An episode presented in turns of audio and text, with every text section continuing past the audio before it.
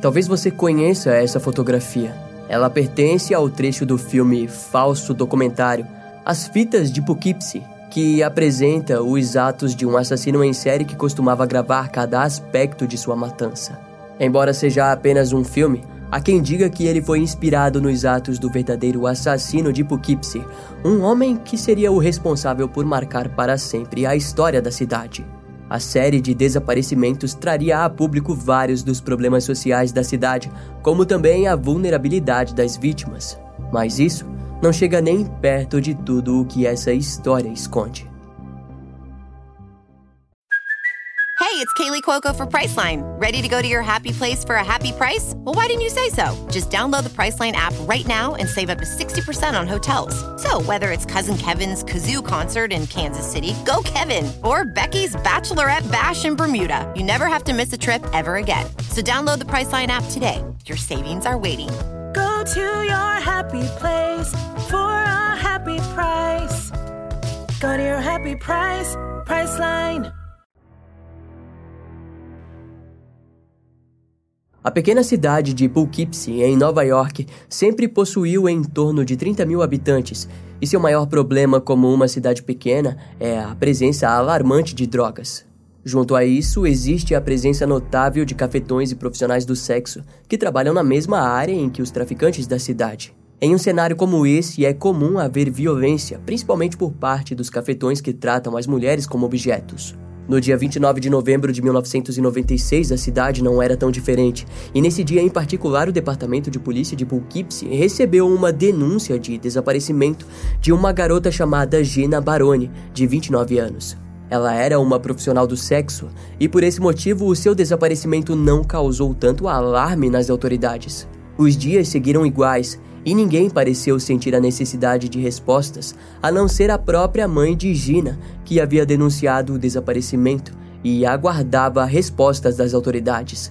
Pouco mais de um mês depois, no primeiro dia de janeiro de 1997, a divisão de detetives do Departamento de Polícia foi posta sob o comando do tenente Bill Sigrist, com 29 anos de serviço na polícia local. Ao analisar os registros de desaparecimentos, ele observou que havia um nome conhecido entre eles. Wendy Myers, de 30 anos, havia tido seu desaparecimento registrado no Departamento de Polícia da cidade de Lloyd. Ela era uma profissional do sexo bem conhecida por suas passagens na polícia de Poughkeepsie. Wendy havia sido vista pela última vez pelas margens do rio Hudson, ao sul da cidade de Kingston, em Nova York.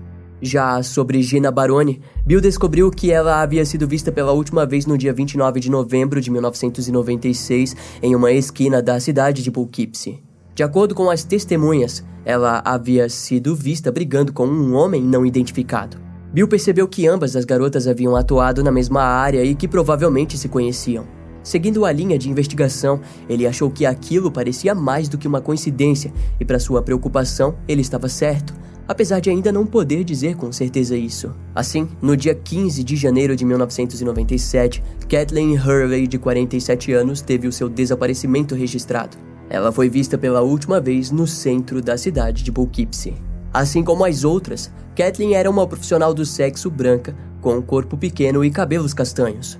Bill sabia que desaparecimentos poderiam ocorrer por diversos motivos, mas aqueles três casos estavam o incomodando.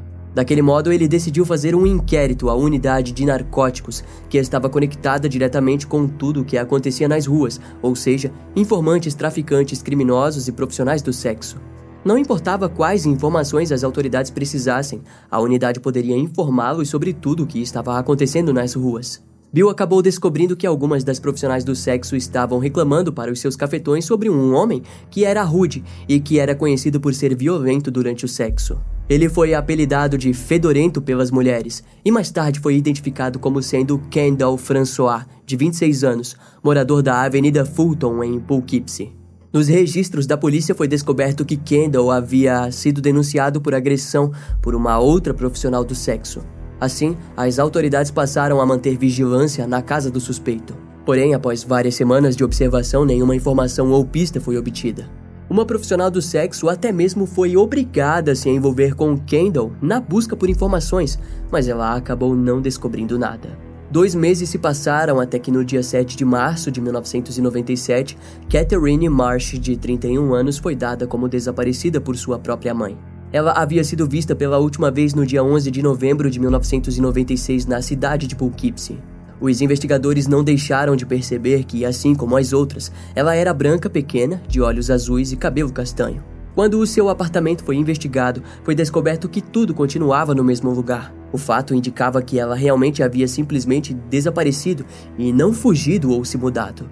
A falta de pistas concretas fez com que as autoridades circulassem por várias horas em uma grande região da cidade com cães farejadores treinados para encontrar cadáveres. Ao não obterem sucesso com aquela tentativa, Bill informou que não havia evidências de criminalidade e os casos em primeira vista pareciam uma simples série de desaparecimentos. No entanto, ele e sua unidade estavam convencidos de que havia algo acontecendo pelas sombras. Em abril de 1997, a polícia local de Poughkeepsie entrou em contato com o FBI, que informou que com a falta de uma cena de crime, tornava difícil para que eles trabalhassem com um perfil do suspeito. Além do mais, não havia como estabelecer que mortes estavam realmente acontecendo. Então, outro desaparecimento foi registrado no dia 9 de outubro de 1997, sendo Michelle Eason, de 27 anos. Ela havia sido vista pela última vez no centro da cidade de Poughkeepsie.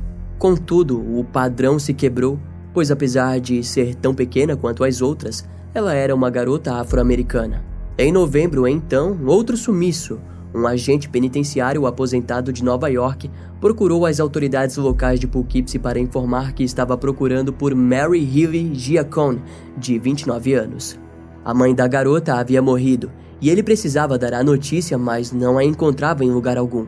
Assim como as outras, Mary havia sido vista pela última vez no centro da cidade em fevereiro de 1997. A mulher era pequena, branca e de cabelos castanhos. A semelhança notável entre as vítimas fez com que os casos fossem oficialmente conectados. O departamento de polícia sabia que as semelhanças entre as garotas eram gritantes e, assim, definiram oficialmente que alguém estava por detrás da série de desaparecimentos. Devido às suspeitas de um assassino em série na região, a polícia utilizou vários recursos nas buscas pelas mulheres desaparecidas. Buscas de helicóptero foram feitas em toda a área de Poughkeepsie e no condado de Dutchess. Até mesmo o rio Hudson foi alvo de buscas regulares pela polícia estadual, mas a falta de provas e de corpos fizeram com que aos poucos as investigações perdessem o fogo inicial. Um ex-perfilador do FBI, Greg McRae, informou em uma entrevista que os desaparecimentos das profissionais do sexo de Poughkeepsie eram complexos, pois as mulheres estavam a todo momento entrando em um carro diferente. Qualquer pessoa poderia ser um suspeito. Mas um suspeito em potencial surgiu quando foi descoberto que ele havia vindo para Poughkeepsie no verão de 1997 e que era um estuprador condenado. Além de que as testemunhas costumavam dizer à polícia que ele era um homem violento e rude com as profissionais do sexo. Naquela altura, as autoridades seguiram várias linhas de suspeitos, chegando até mesmo a prender um dos namorados de uma das desaparecidas. A ficha criminal do homem era incrivelmente incriminadora e havia várias passagens de agressão. No entanto, conforme as investigações progrediam, aos poucos todos eles foram retirados da lista de suspeitos. Eventualmente, a polícia passou a ser criticada pela comunidade de Poughkeepsie. Os moradores locais alegavam que as autoridades não estavam realmente preocupadas com as mulheres por serem profissionais do sexo. Em contrapartida, as autoridades rejeitaram aquelas críticas. O tenente Bill Segrest disse o seguinte: Essas meninas não têm horários definidos. Levou um tempo para as famílias perceberem que algo estava errado. E então até as famílias pensaram por um tempo que elas poderiam aparecer. Com a falta de pistas e suspeitos, as autoridades decidiram voltar a observar Kendall François, o cliente conhecido como fedorento na região. Nas investigações, eles descobriram que a rotina de Kendall era um tanto quanto curiosa. Na parte da manhã, ele pegava o carro da família e levava sua mãe para o trabalho no centro psiquiátrico Hudson River. Depois, voltava para o centro de Poughkeepsie, onde permanecia caminhando pela região. Em um desses momentos, eles pararam Kendall e pediram para ele comparecer no departamento de polícia. O homem possuía uma personalidade calma e concordou imediatamente a ir até a sede para uma conversa. A entrevista durou várias horas e Kendall respondia todas as perguntas tranquilamente, sem demonstrar resistência ou nervosismo. Ao fim da entrevista, os investigadores decidiram ir até a sua residência. Um oficial entrou no quarto de Kendall e, ao retornar para o departamento, informou que a casa se apresentava em uma situação deplorável. De acordo com ele, o cheiro era horrível, mas ter a casa fedida não era algo contra a lei, e como nada foi encontrado, Kendall acabou sendo liberado. Algum tempo depois disso, então, no dia 12 de junho de 1998, Sandra Jean French, de 51 anos, desapareceu. Ela foi descrita como uma mulher branca, magra e com olhos castanhos. Sandra havia sido vista pela última vez na cidade de Dover, cerca de 32 quilômetros de Poughkeepsie. Mas o seu veículo foi encontrado em Poughkeepsie pouco tempo depois, a três quarteirões da residência de Kendall François. Em julho de 1998, a Força Tarefa de Mulheres Desaparecidas foi criada, composta por vários policiais de Nova York e de Poughkeepsie. A equipe foi posta no comando do sargento Michael Horkan, que montou a sede no centro da cidade. A existência da Força Tarefa foi deixada em silêncio para a mídia, como forma de diminuir a tensão da cidade. Afinal, força-tarefas costumam surgir quando uma série de corpos é encontrada, e não quando há apenas desaparecimentos sem vestígios de crime. Preocupados de que as mulheres de outros lugares pudessem também estar sendo vítimas do suposto criminoso, a Força Tarefa passou a prestar atenção em todas as mulheres que desapareciam nos Estados Unidos. A grande jogada era de alguma forma conectar os desaparecimentos em Poughkeepsie com a de outros casos arquivados ou desaparecimentos recentes. Naquela altura, a força-tarefa estava dividida em um grupo que acreditava que todas as mulheres já haviam sido mortas pelas mãos de um assassino em série enquanto o segundo grupo acreditava que havia pelo menos 50% de chance de estarem vivas em algum lugar. Pouco tempo depois, no dia 26 de agosto de 1998, o desaparecimento de Katina Newmaster, de 25 anos, foi relatado. Assim como as outras mulheres, ela era magra, cabelos castanhos e foi vista pela última vez no centro de Poughkeepsie. Somos vilãs. É isso o que importa. As pessoas não se importam com a nossa falta porque pensam que pertencemos às ruas. E não é apenas a polícia, é a comunidade disse uma das profissionais do sexo das ruas de Poughkeepsie. Embora o pânico seja notável, a verdade era de que as autoridades estavam trabalhando fervorosamente nas buscas, mas em completo silêncio. Devido à falta de informações compartilhadas pela polícia, os familiares começaram a ir até a mídia. A mãe de Gina Baroni, desaparecida desde 1996, disse que se os investigadores encontrassem pelo menos uma das garotas, todas as outras seriam encontradas também. Enquanto aquilo acontecia, no dia 2 de setembro de 1998, Daiane Franco, uma profissional do sexo de Poughkeepsie, trabalhava mais um dia rotineiro sem saber o que a aguardava. Naquela noite, ela aceitou um serviço e foi até a casa do cliente. Quando seu serviço terminou, Daiane disse para o homem pagá-la. Em resposta, o sujeito ficou repentinamente furioso e tentou estrangular a mulher. Suas mãos eram enormes, mas de alguma forma Daiane conseguiu escapar do agressor. O problema é que não havia para onde correr. Então ela decidiu conversar com o homem. Diane disse para que ele esquecesse o dinheiro e apenas a levasse de volta para o lugar onde havia encontrado. Ele aceitou o pedido e a levou até um posto de gasolina, onde Diane saiu de forma rápida e apavorada. Toda a cena foi observada pelo detetive Skip Mannion, que seguiu a mulher até chegar a uma loja, onde conversou com o atendente Jim Meadows. Jim relatou imediatamente para o detetive que uma mulher havia entrado atordoada na loja, alegando que havia sido agredida e que tinha acabado de sair. Skip saiu correndo pelas ruas até finalmente encontrar Diane conseguindo então convencê-la a ir com ele até o departamento de polícia. Em seu depoimento, Diane informou que conhecia muito bem o homem que havia agredido, pois ele era um cliente comum e frequente. Seu nome? Era Kendall François. Algumas horas depois, os detetives Daniel Landgren e John Wagner foram enviados até a casa do agressor e solicitaram a presença do homem no departamento. Lá, Kendall foi entrevistado exclusivamente sobre a agressão contra Diane Franco, a qual ele admitiu que havia estrangulado durante o sexo, mas que depois a levou de volta para as ruas. Depois de admitir a agressão, Kendall foi deixado sozinho na sala de interrogatório ao lado de um gravador. Algum tempo depois, o homem disse para os policiais que desejava falar com um advogado e que gostaria de ver as fotos das mulheres desaparecidas desde 1993. Aquele pedido deixou as autoridades paralisadas. Quando as fotos foram dadas para Kendall, Ele as examinou por um tempo e dividiu as fotos em duas pilhas. Em uma delas, ele deixou quatro fotos e disse que havia matado aquelas mulheres. Na outra pilha, com três fotos, ele disse não ter certeza sobre aquelas. Esse ocorrido deixou todos perplexos com a resolução do caso, que havia sido solucionado pelo próprio criminoso que a todo momento permanecia calmo. Porém, para confirmar a confissão, eles precisaram que Kendall François mostrasse o lugar onde havia escondido os corpos. Informação a qual Kendall estava nitidamente pronto a compartilhar. No mesmo dia, lá estava toda a força policial de Poughkeepsie em frente à casa colonial verde de dois andares. A casa parecia como qualquer outra residência da Avenida Fulton. Embora estivesse um pouco degradada, ninguém poderia imaginar os horrores que haviam sido cometidos lá dentro. Ao chegar, a polícia foi atendida pela mãe de Kendall. Em pouco tempo, seus pais e irmãs foram informados do motivo de estarem lá. O primeiro movimento foi o de retirar todos os parentes de Kendall e levá-los até o departamento de polícia. Estávamos comprometidos a preservar a cena a qualquer custo, disse o tenente Bill Segrest. O local foi todo isolado e as buscas começaram assim que a luz do sol iluminou cada canto da residência. De manhã, os policiais de Nova York entraram no local vestidos com ternos brancos estéreis e usando máscaras anti-putrefação. Mais tarde, foi relatado que por toda a parte da casa havia lixo espalhado, nas pias, móveis e até mesmo nos armários. A família toda aparentemente vivia de maneira decadente. Foram observados restos de comida velha, jornais, latas e garrafas em toda parte. O fedor era insuportável. A maioria dos investigadores compartilharam que nunca haviam entrado em um lugar tão deplorável quanto a residência de François.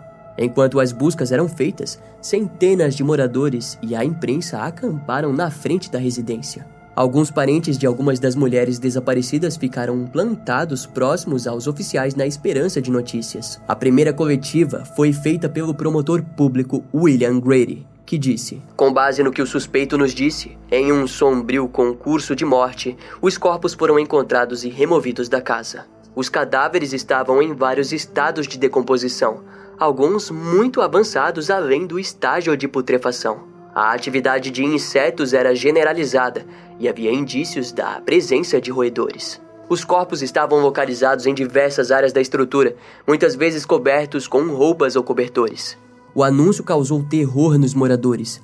Alguns investigadores relataram que havia sido um pesadelo ficar dentro da residência. O anúncio mais comovente foi de Patrícia Barona, mãe de Gina Barona, que possuía certeza absoluta que sua filha estava entre os corpos encontrados. Na minha cabeça, eu tinha chegado a um acordo com isso. Eu tinha a sensação de que ela tinha ido embora todo esse tempo. Eu sempre senti que quando o bom Deus achasse que eu estava pronta para ouvir, eu ouviria, disse ela aos repórteres do New York Times. Na igreja da Santíssima Trindade, o reverendo Richard Lamorte disse à imprensa: Em tragédias como essa, você precisa de uma experiência religiosa. Sei que alguns desses policiais são alguns dos meus paroquianos. E o reverendo estava mais do que certo. Os horrores vistos na casa dos François estava se tornando difícil para todos os espectadores e principalmente para os envolvidos diretamente no caso até que no dia 5 de setembro de 1998, o oitavo corpo foi removido da residência do criminoso. Naquele momento, a primeira identificação do primeiro corpo encontrado foi confirmada como sendo Katina Newmaster, de 25 anos, que havia desaparecido em agosto daquele ano. As próximas vítimas foram identificadas como Gina Baroni, Sandra French, Catherine Marsh, seguidas de Wendy Myers, Kathleen Hervey e Mary Giacone. Ao fim, o corpo de Audrey Pugliese, de 34 anos, da cidade de New Rochelle, de Nova York, foi identificado. Assim como Katina, ela havia desaparecido em agosto de 1998. As mulheres desaparecidas haviam finalmente sido encontradas. O encerramento do caso havia chegado no máximo do seu sucesso. Agora, só restava julgar e condenar Kendall François por seus crimes contra a comunidade de Poughkeepsie. Pouco se sabe sobre a história do assassino em série mais complexo de Nova York. Kendall François nasceu no dia 25 de julho de 1971 na cidade de Poughkeepsie. Por boa parte da sua infância, ele frequentou a escola secundária de Arlington, onde jogou futebol no time da escola até se formar. Em 1990, ele entrou para o exército e foi enviado para Oklahoma e posteriormente liberado de suas obrigações militares. Três anos depois, Kendall se tornou especialista em artes liberais na Faculdade Comunitária do Condado de Dutchess. Enquanto era acadêmico, por volta dos anos de 1996 e 97, ele trabalhou na escola secundária de Arlington como monitor escolar. Na época, os professores começaram a ouvir reclamações por parte das alunas que diziam que muitas vezes Kendall tocava seus cabelos e contava piadas sexuais. Além disso, as crianças acabaram dando um apelido para Kendall, chamando ele de Fedorento, devido ao péssimo cheiro que ele exalava. No mesmo ano, Kendall começou a entrar em contato com as profissionais do sexo, as quais viriam a se tornar as suas vítimas. O perfil do criminoso é considerado normalmente raro, por ser afro-americano que mata mulheres brancas, no caso de Kendall, os assassinatos foram todos cometidos na residência da família François, onde ele morava com os pais e a irmã mais nova. Ao ser preso, todos os familiares negaram conhecimento dos assassinatos. A opinião pública foi intensa ao dizer que a mãe de Kendall deveria ao menos suspeitar da personalidade do seu filho.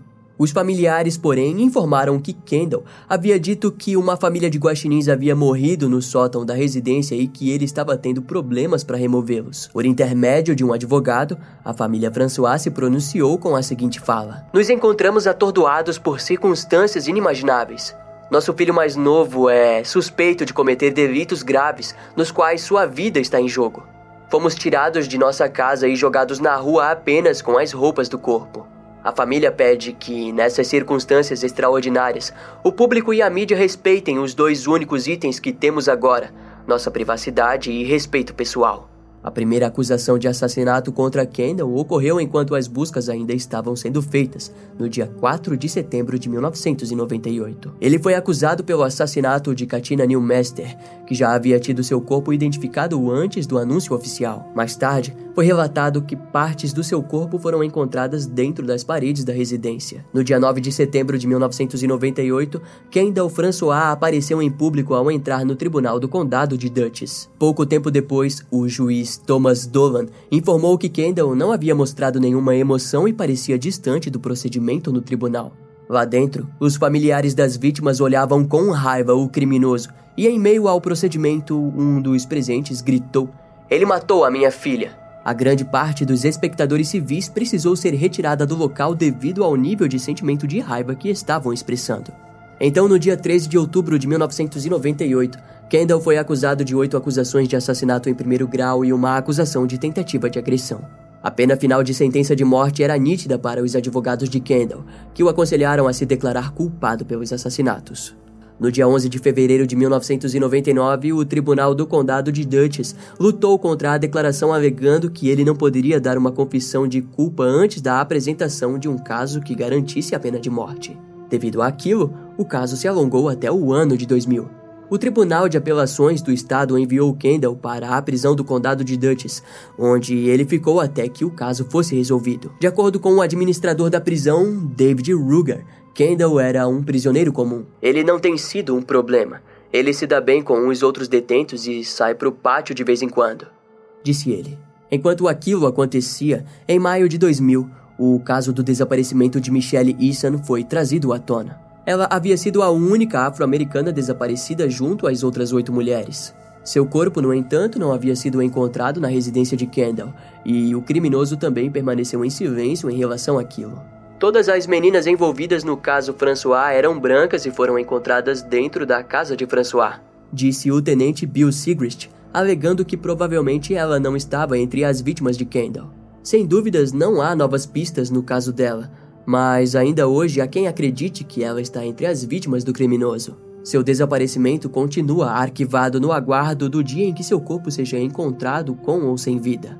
Em agosto de 2000, Kendall se declarou culpado em oito acusações de assassinatos em primeiro grau, recebendo assim a sentença de prisão perpétua. No dia 11 de setembro de 2014, Kendall François acabou morrendo de AIDS na penitenciária de Wende, a oeste de Nova York. O caso do assassino em série de Poughkeepsie possui uma essência macabra. Ninguém poderia imaginar que aquela casa era um castelo de morte e maldade. Tanto crianças quanto adultos conheciam os François, mas ninguém notou que um monstro humano e horrível também vivia lá dentro. Esse caso vai ficando por aqui. Eu espero que você tenha gostado. Não esquece de me seguir nas outras redes sociais. Meu Instagram é brian.m, com dois M's, E-M-M-E. E não deixe de conhecer o meu canal no YouTube com os episódios mais recentes que irão demorar um pouco mais para vir aqui pro podcast. Eu vou ficando por aqui, até a próxima e tchau.